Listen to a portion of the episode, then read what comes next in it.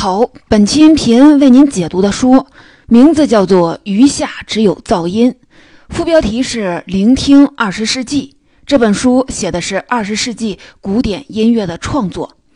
二十世纪初，古典音乐是最重要的演出，大作曲家的曲目首演跟现在好莱坞大片首映礼是一样轰动，全城名流盛装出席，音乐家同行来捧场，报纸也会宣传。古典音乐高高在上的同时，别的娱乐形式也在崛起。比如说电影，一九二零年代，好莱坞会在德国柏林为大导演刘别谦的新电影举办首映酒会，隔一天可能就是大作曲家理查德·施特劳斯的歌剧上演。但是到了二十世纪结束时，古典音乐的地位已经被边缘化了，只有很少的一部分人还在关注音乐会。听唱片、买高级音响，对于大众来说，古典音乐没那么重要了。看电影、听流行音乐才更重要。古典音乐原本靠教会、皇室、贵族、大富翁生存，二十世纪摧毁了古典音乐的生存根基。现在大众主要通过电影接触古典音乐，很多人可能没有听过波兰作曲家潘德列茨基的名字，但很可能看过《闪灵》这部电影。潘德列茨基给他配了个乐。如果你喜欢看电影，会发现一个现象：古典音乐经常和恶魔一样的人联系起来。比如电影《发条城》里那个总有暴力行为的小青年，会伴随着贝多芬的第九交响曲干坏事儿；还有《沉默的羔羊》里的汉尼拔，吃人之前先听一段巴赫。古典音乐本来是神圣庄严的东西，怎么就跟邪恶的电影角色搭配上了呢？本书的作者亚历克斯·罗斯分析，这很可能是因为希特勒是古典音乐的狂热粉丝，纳粹德国跟古典音乐之间的渊源给古典音乐带上了一点邪恶的色彩。亚历克斯·罗斯毕业于哈佛大学，他从1996年开始给美国《纽约客》撰写古典音乐乐评。我得解释一下书名。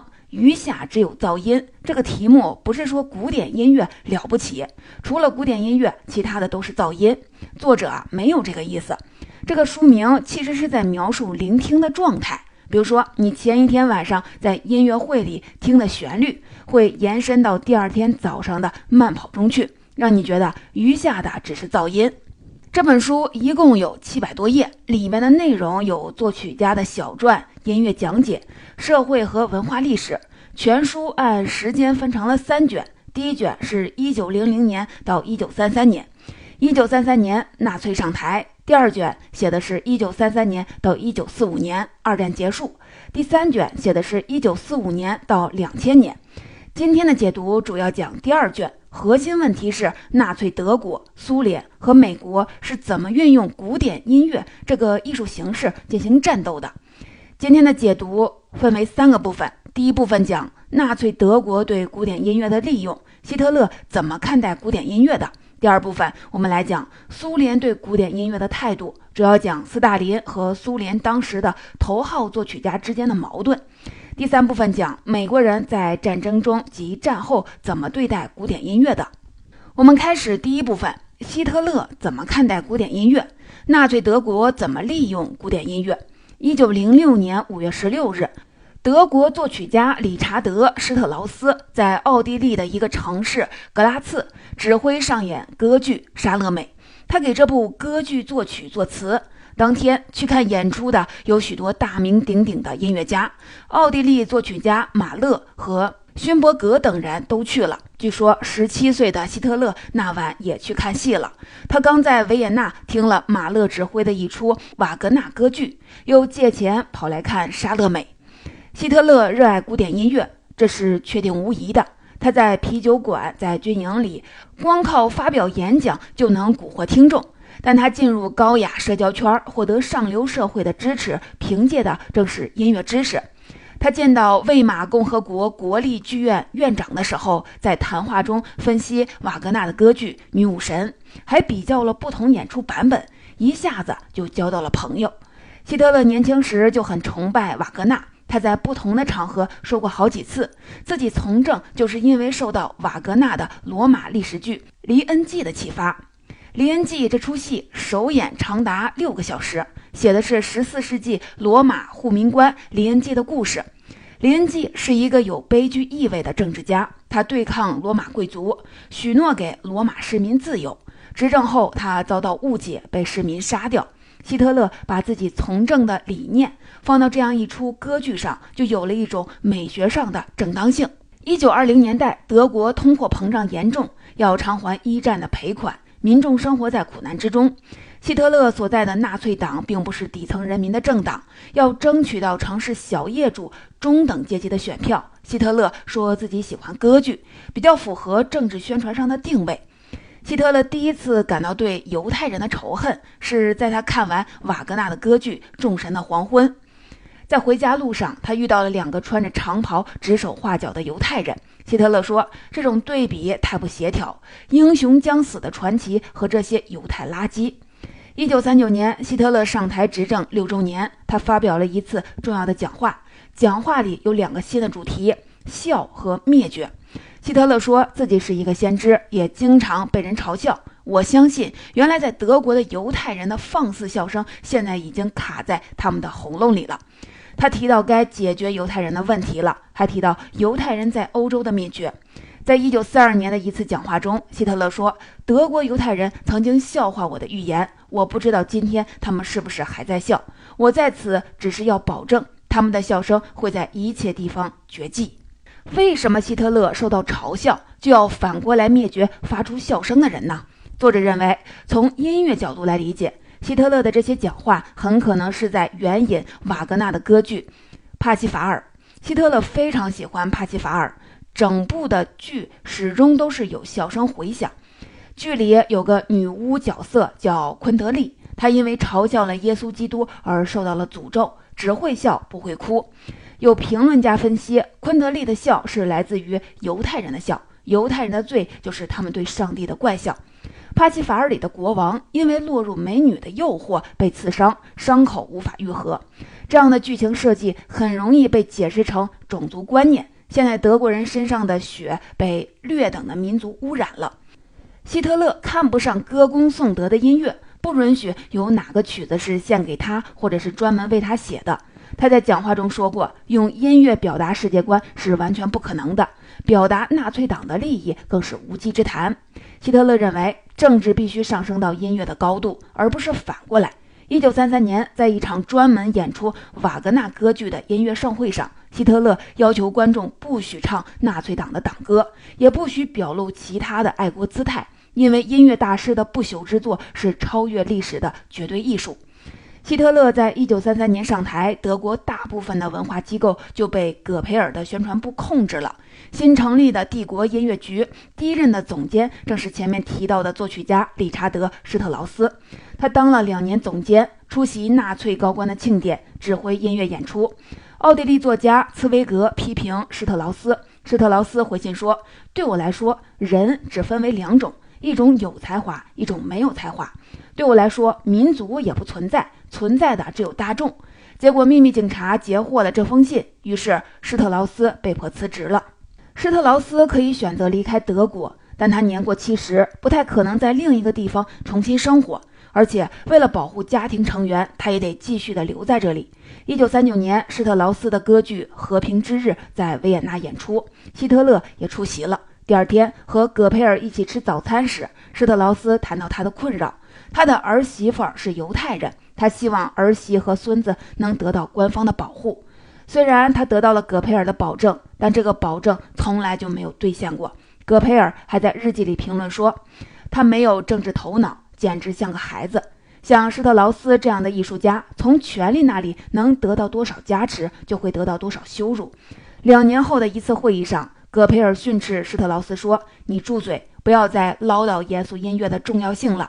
明天的艺术不同于昨天的艺术。”你属于昨天。施特劳斯在二战中大部分的时间都待在一个疗养圣地的大宅子里作曲。一九四五年的四月三十日，美军来到这个疗养圣地，找到了一处大宅子，要征用作指挥部。一位老年人从宅子里走出来说：“我是理查德·施特劳斯，是莎乐美的作曲家。”幸亏美国军官懂点音乐，知道这位鼎鼎大名的作曲家。就在他家的草坪上立了一块牌子，写着“不得侵扰”。就在同一天，希特勒自杀。按照他的指令，他的尸体被火化。有分析说，希特勒希望自己死的时候能像众神的黄昏一样壮美，所有的东西都跟他一起化为灰烬。自身的灭绝也能带来极端的审美快感。但希特勒的尸体上浇了汽油，火苗忽燃忽灭，没有什么审美价值。总结一下，第一部分，希特勒是一个音乐发烧友，迷恋瓦格纳。他认为古典音乐不能用政治宣传，政治应该向上靠近音乐。他上台后，作曲家理查德·施特劳斯跟纳粹合作。作曲家为什么要靠近权力呢？以往，作曲家是仰仗教会、上流社会、上层的小资产阶级生存的。但有了爵士乐、电影明星，作曲家失去了稳定的经济来源。作曲家希望政治人物能给他们地位提供保障，这跟以往服务于皇室是差不多的。但是啊，获得权力加持的人也会受到权力的羞辱。我们来进入第二部分，这部分主要围绕斯大林和苏联当时头号的作曲家肖斯塔科维奇的关系来讲。一九四零年，肖斯塔科维奇在列宁格勒围城期间写出了第七交响曲，也叫做列宁格勒交响曲。这首曲子可能是二十世纪古典音乐作品里流传最广的，很多人听古典音乐入门的曲子就是这一首。先来看看斯大林怎么看待古典音乐。一九三六年一月十七日，斯大林看了歌剧《静静的顿河》，非常的喜欢，就把作曲家叫到了包厢，鼓励了一番。斯大林喜欢音乐，经常去莫斯科大剧院看演出，还在收音机里听古典音乐。据说啊，他自己就是一个不错的男高音。一月二十六日，斯大林又到莫斯科大剧院看演出，这次演的是肖斯塔科维奇的歌剧。母亲斯科县的麦克白夫人看到中途斯大林退场，苏联党内的高层领导人也一起退场了。肖斯塔科维奇本来想着自己也能被斯大林召见，没想到两天之后，苏联官方报纸《真理报》发表文章，批评这出歌剧在艺术上晦涩，在道德上淫秽。文章警告说，肖斯塔科维奇这样玩弄把戏不会有好下场。不会有好下场。这句话在《真理报》上说出来是很吓人的，它意味着肖斯塔科维奇可能会被逮捕、被审判、被处决，或者干脆就失去下落。这篇文章相当于给肖斯塔科维奇套上了一个纸枷锁。肖斯塔科维奇给朋友打电话，让朋友雇人把报纸上所有批评自己的文章都做成简报，他要留着研读。此后一年多的时间，他看到了很多作家、艺术家都被大清洗运动搞掉了，内心充满了忧惧。到了第二年的十一月，肖斯塔科维奇的第五交响曲在列宁格勒演出，当时的艺术家都陷入了麻木和恐惧之中。大多数听众从第五交响曲里感受到的是作为一个人坚强的生存下去的决心。这首曲子可以说是肖斯塔科维奇对纸枷锁的回应。一九四一年的夏天，纳粹德国进攻苏联，肖斯塔科维奇就带着学生到民防指挥部报道，申请服役，但他体力不合格，没被接受。他就参加了列宁格勒音乐学院救火队，在七月动手写第七交响曲。九月，他在列宁格勒的电台宣布，前两个乐章已经写好了。那时，列宁格勒将近九百天的围城已经开始，肖斯塔科维奇被疏散到了伏尔加河流域的一个城市。古比雪夫。第二年的三月，第七交响曲在古比雪夫首演。处在围城中的列宁格勒能够听到第七交响曲，也许是音乐历史上最艰难和传奇的演出。一九四二年的六月，第七交响曲的乐谱由军用飞机送进了列宁格勒。列宁格勒广播乐团开始排练，但第一次排练只有十五个音乐家到场。前线司令官下令，有能力的音乐家要从前线回来报道。在整个排练的过程中，有三名乐队的成员饿死。德军想要打断这次演出，但苏联方面先发制人，用大炮压制德军的阵地。后来，在八月九日，苏联用成排的扬声器播放第七交响曲。这首真正投入到战场的乐曲，极大地激励了军民的士气。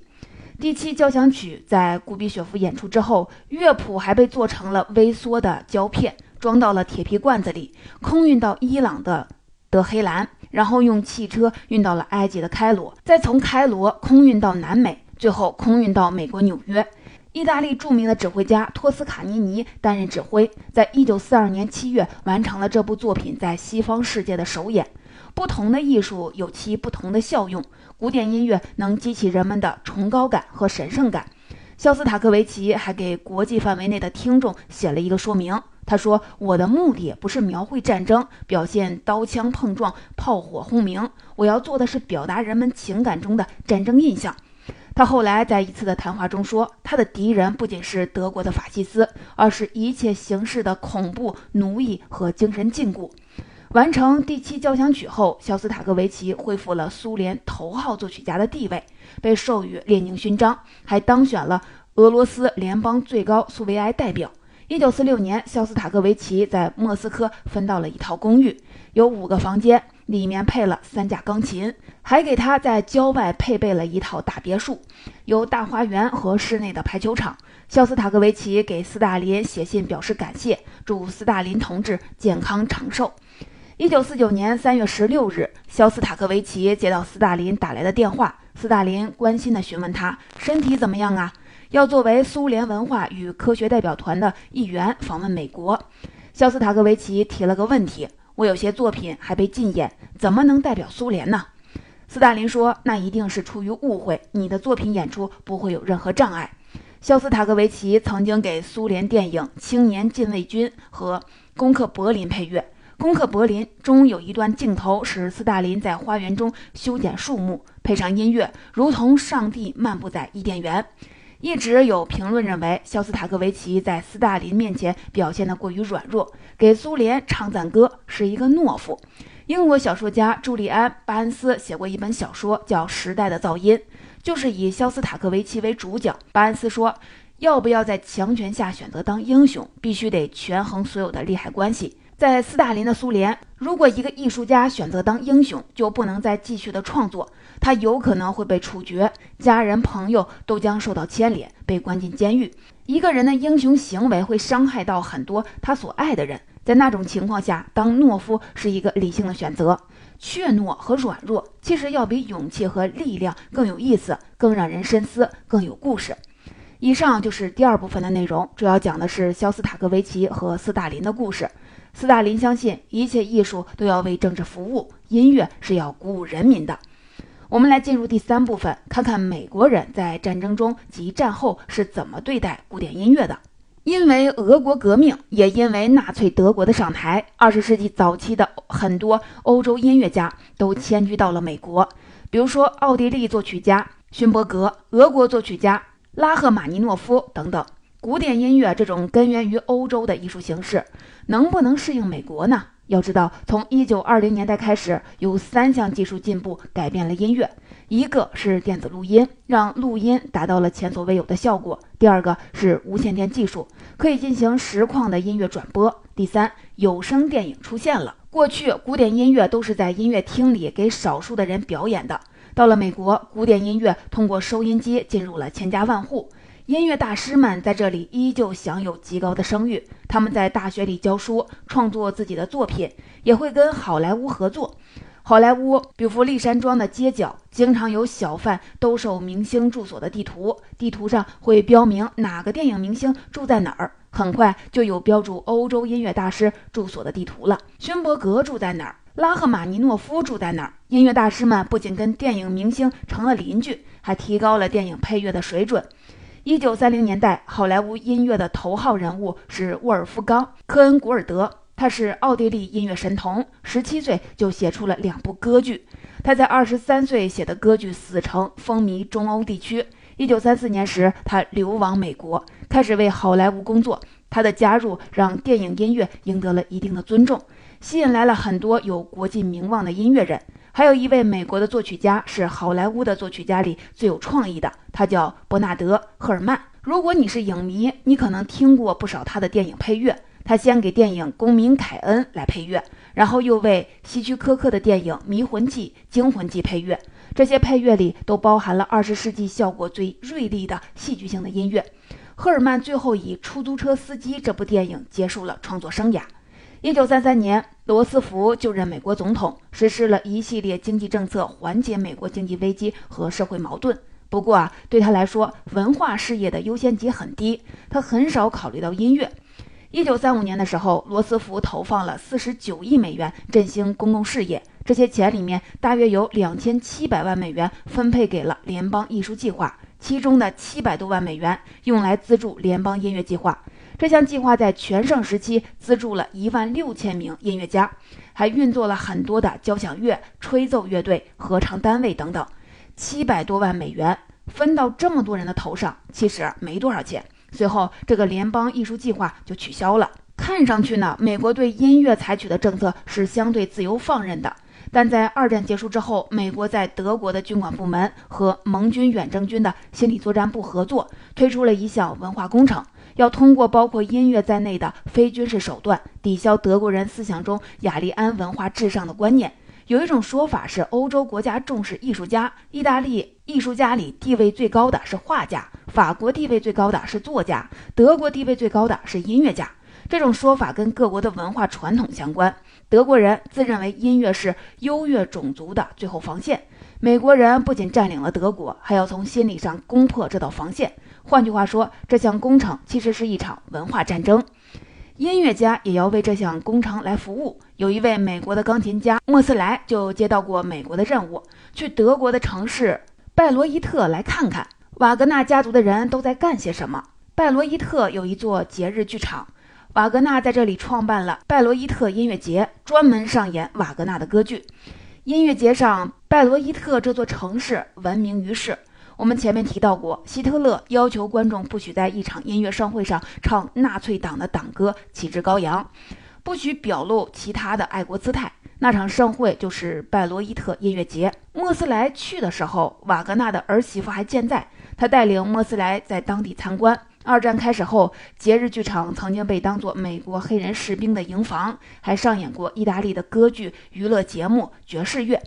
瓦格纳的儿媳妇觉得这些节目都亵渎了神圣。他还非常动情地回忆希特勒时代，美国军管部门管理音乐的第一步是要决定在德国哪些节目能上演，哪些节目要禁掉。像跟纳粹合作过的理查德·施特劳斯就要禁掉，专门演瓦格纳歌剧的拜罗伊特音乐节也暂时的不能恢复。他们还禁止演出芬兰作曲家西贝柳斯的作品《芬兰颂》。这是因为西贝柳斯的作品会煽动德国人反俄罗斯的情绪。美苏一起打败了纳粹德国，美军不愿意得罪苏联，美国还动用经费推广自己本土的音乐家，提高美国音乐的地位。他们也资助德国青年艺术家去熟悉那些曾被纳粹禁演的音乐。以上就是第三部分的内容。流亡到美国的音乐家在好莱坞谋生，提高了电影配乐的水准。美国对音乐采取相对自由放任的政策，但在德国进行军管期间，也把音乐当成了意识形态的战场。总结余下只有噪音的精华内容已经为您解读完了。这本书写的是二十世纪古典音乐，战争只是其中的一段。二十世纪初，古典音乐还是最重要的演出形式。但随着传播技术的发展，电影及其他的娱乐形式的发展，听流行音乐长大的人已经很难想象古典音乐曾经的地位了。我们一起来总结一下本期的知识要点：第一，希特勒是一个古典的音乐迷，古典音乐帮助他进入了上流社会的社交圈儿。他说，政治必须上升到音乐的高度，而不是反过来的。但实际上，某些古典音乐还是会为政治服务的。第二，古典音乐的作曲家原本的生存方式就是跟权力机构摆脱不了关联，他们依靠教会、皇室、上流社会来供养，所以作曲家和权力走得比较近。然而啊，权力也会给作曲家带来羞辱，理查德·施特劳斯会被葛佩尔羞辱，肖斯塔科维奇也会被斯大林弄得是战战兢兢、如履薄冰，但他们的作品都流传了下来。艺术家的最高使命还是艺术。第三，欧洲作曲家流亡到美国，提升了好莱坞电影的配乐水平。如今，很多人是通过电影来接触更严肃的音乐。在电影故事中，有一个值得注意的现象，就是那些坏人总会跟古典音乐挂钩。电影中的邪恶的场景大多有古典音乐出现。作者的分析是，纳粹德国跟古典音乐之间的渊源，给古典音乐带上了一点邪恶的色彩。